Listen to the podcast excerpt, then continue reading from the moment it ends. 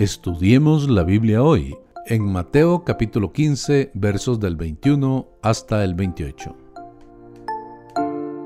Tiro y Sidón eran ciudades gentiles ubicadas a unos 80 kilómetros de distancia. Jesús recorrió todo este camino para satisfacer las necesidades de una mujer gentil.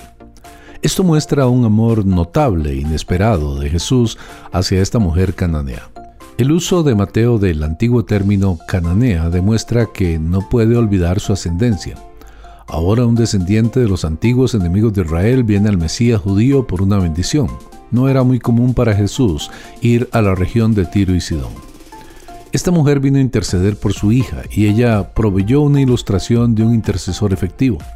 Su gran necesidad le enseñó a orar. Cuando ella vino a Jesús hizo la necesidad de su hija su propia necesidad.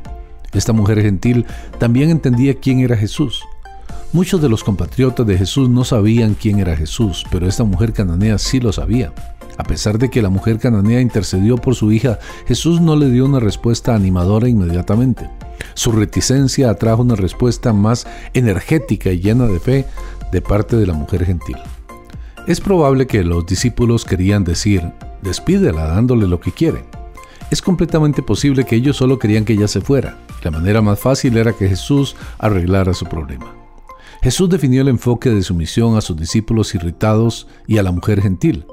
Él dejó en claro que no fue enviado a los gentiles como ella. Entonces ella vino y se postró ante él diciendo, Señor, socórreme. Ella respondió al rechazo de Jesús con una mayor dedicación para prevalecer con su pedido.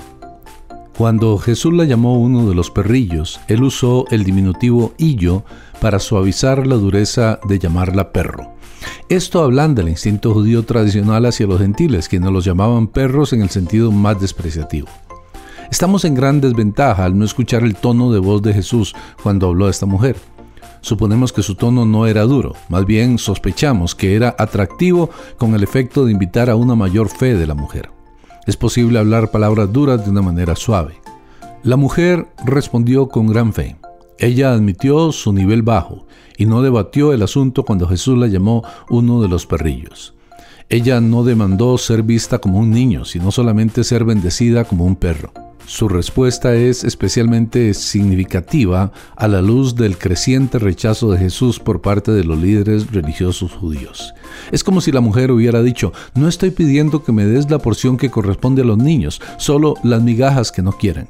Ella aceptó la descripción de Jesús y pidió misericordia a pesar de ella, o quizás por causa de ella. Ella no se rendiría a pesar de que él le dio tres rechazos. Así que ella dijo, como Jacob, no te dejaré hasta que me bendigas. Y como él, como un príncipe, ella también, como una princesa, prevaleció con Dios y obtuvo la cosa que ella deseaba. Oh mujer, grande es tu fe, hágase contigo como quieres. Y su hija fue sanada desde aquella hora. Jesús nunca dijo esto a otra persona. Él elogió la gran fe del centurión romano quien le pidió a Jesús que sanara a su siervo en Mateo 8:10, pero se lo dijo a la multitud, no directamente al centurión. Esta mujer gentil lo escuchó directamente de Jesús. Significativamente, las únicas dos personas en recibir este cumplido de Jesús fueron estos dos gentiles. Esto demuestra que se puede encontrar una gran fe en lugares inesperados, no solo en gentiles, sino también en un centurión y en una mujer. La gran fe a veces es medida por sus desventajas. Su fe era grande porque no tenía la ventaja de ser nutrida por las instituciones del judaísmo.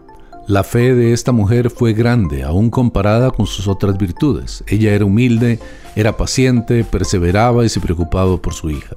Sin embargo, Jesús no dio ningún cumplido por estas cosas, pero solamente por su fe. Quizás nadie esperaba que un gentil confiara tanto en Jesús. Su fe fue grande porque había sido puesta a prueba severamente. Es difícil pensar en una prueba más difícil que una hija endemoniada, pero su fe también fue puesta a prueba por la aparente indiferencia o frialdad de Jesús. Ella fue grande porque era astuta. Ella volteó la palabra de Jesús e hizo lo que pudo haber sido tomado como insulto, como una puerta abierta para la fe. Su fe fue grande porque se trataba de una necesidad enfrente de ella y una necesidad muy real.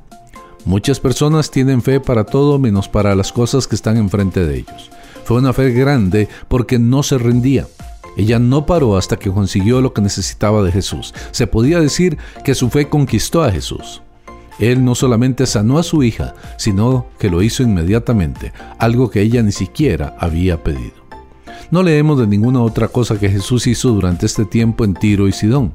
Parecería que su única cita divina era satisfacer la necesidad de esta mujer de fe y de su hija afligida. Espero que usted y yo hayamos aprendido juntos de esta palabra. Soy el pastor Carlos Umaña.